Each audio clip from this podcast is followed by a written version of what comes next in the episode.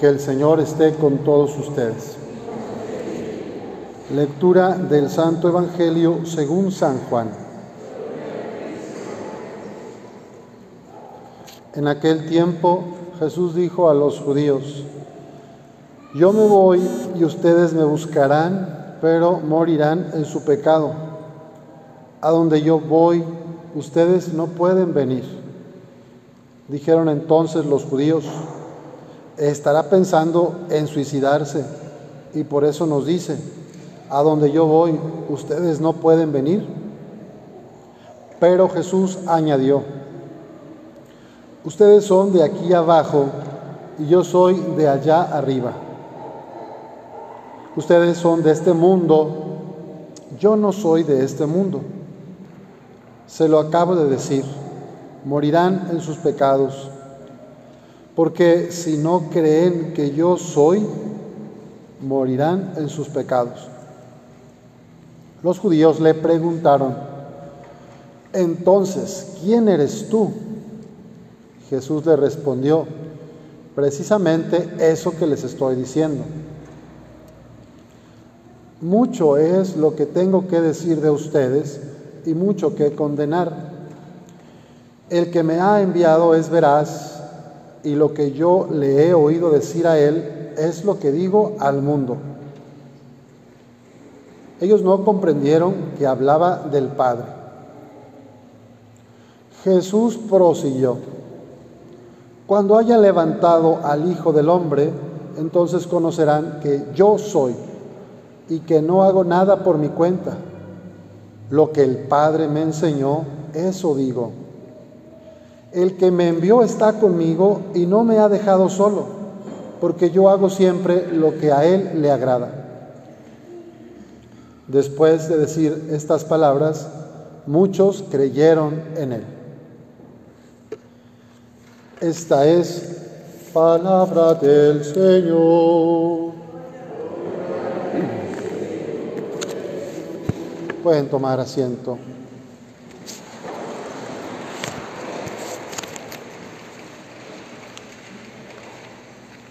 Se han fijado que en muchos logotipos relacionados a la labor médica, al de doctores, de medicina, aparece la serpiente, una serpiente así enrollada.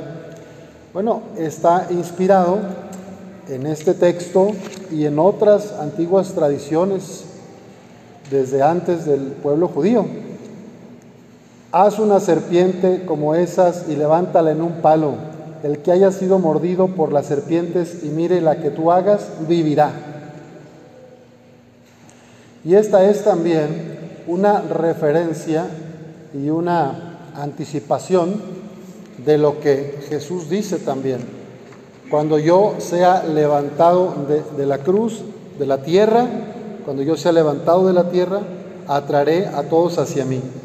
A los que eran mordidos por serpientes venenosas, y que iban a morir, con ver la serpiente que Moisés les presentaba, que había, que había obedecido a Dios, pues ellos sanaban. Hizo la serpiente de bronce, la levantó en un palo, y si alguno era mordido y miraba la serpiente de bronce, quedaba curado. Es interesante, ¿verdad?, que una serpiente, que es la que provoca el mal, también daba la salud. Y si se fijan en esto de los virus, gérmenes, microbios y todo el tema de pandemias, pues las vacunas, ¿qué son las vacunas? Son el virus en una medida controlada para desarrollar anticuerpos, para que el cuerpo pueda defenderse cuando venga luego algún contagio. ¿Y qué es el bautismo? Es morir en el agua morir a los pecados para resucitar en la vida. El diluvio es prefiguración del bautismo, o sea, está asociado a la conversión el tema de morir para luego vivir, sea en el bautismo, sea por los méritos de la pasión de Cristo que perdona nuestros pecados. ¿Cuál es el asunto, verdad? En la primera lectura que escuchábamos como ya estamos, ¿verdad?, a unos días de iniciar la Semana Mayor, es un buen momento preguntarnos si sigo obstinado en mis pecados o en mis vicios o afectos desordenados, o si he dado algunos pasos de conversión hacia Jesús, hacia el reino. Aferrarse a los errores y hasta los pecados es algo incomprensible. Sin embargo, padecemos de esta realidad. Y lo peor es que la obstinación llegue a tal grado que nos acompaña hasta la muerte. Es quizá uno de los sentidos de la expresión insistente de Jesús en el Evangelio que hoy escuchamos. Morirán en su pecado. Más que una afirmación es una advertencia para que se, que se convierta en una invitación a que no suceda de esta manera. O sea, es una llamada última, como decir, tú puedes cambiar déjate inundar por mi gracia. Pues deja de lastimar a otros, deja de oprimir, deja de ser esclavo de tus pasiones desordenadas. Juan en este Evangelio lanza una prevención que podría funcionar como invitación. No hay que ser de abajo. ¿Qué significa ser de abajo? Porque Jesús nos dice, yo no soy de abajo, yo soy de arriba. Ser de abajo, en las claves de San Juan Evangelista, significa manejarnos con los criterios del mundo. ¿Cuáles son los criterios del mundo? La avaricia, la codicia, el rencor, el dominio, la venganza, la violencia. ¿Y cuáles son los criterios de arriba o los de Jesús, los de Dios? Contra soberbia, la humildad, contra la avaricia y codicia, el compartir, contra el querer controlar a los demás, el servir y amar al otro, contra el guardar rencor, el perdonar.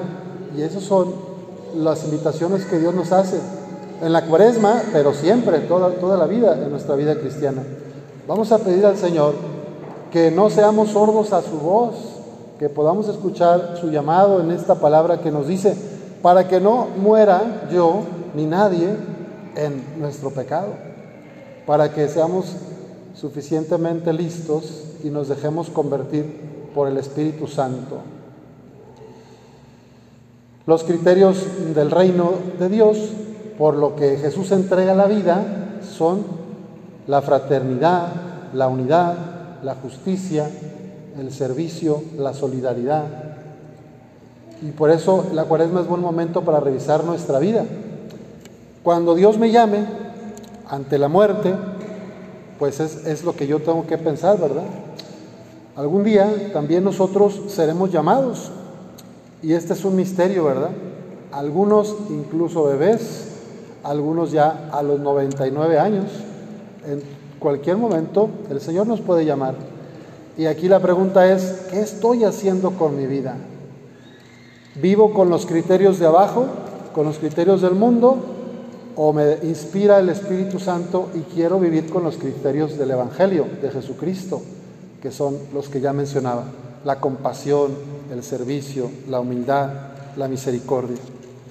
Pidamos a Jesús que interceda por nosotros ante el Padre para que como Él también podamos decir que queremos ser mensajeros de esperanza.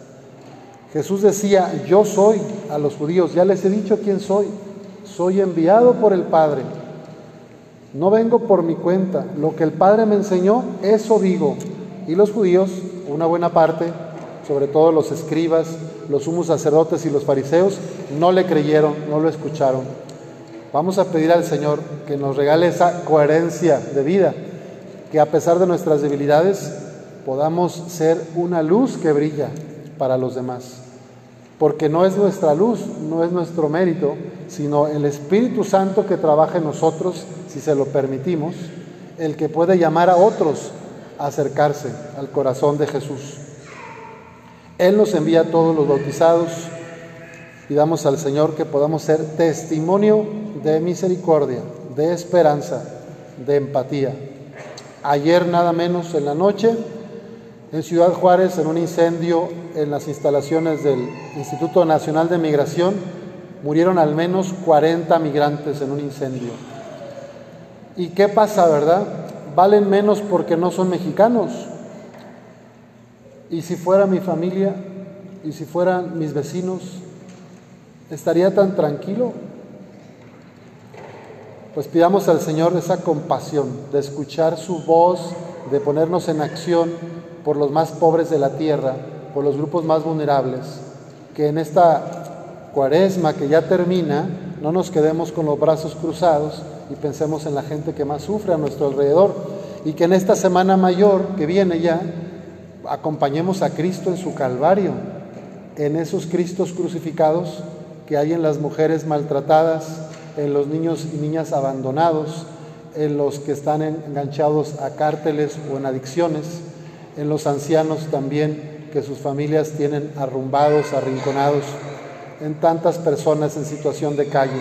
Que el Señor nos permita ser mensajeros de esperanza y testigos de su amor.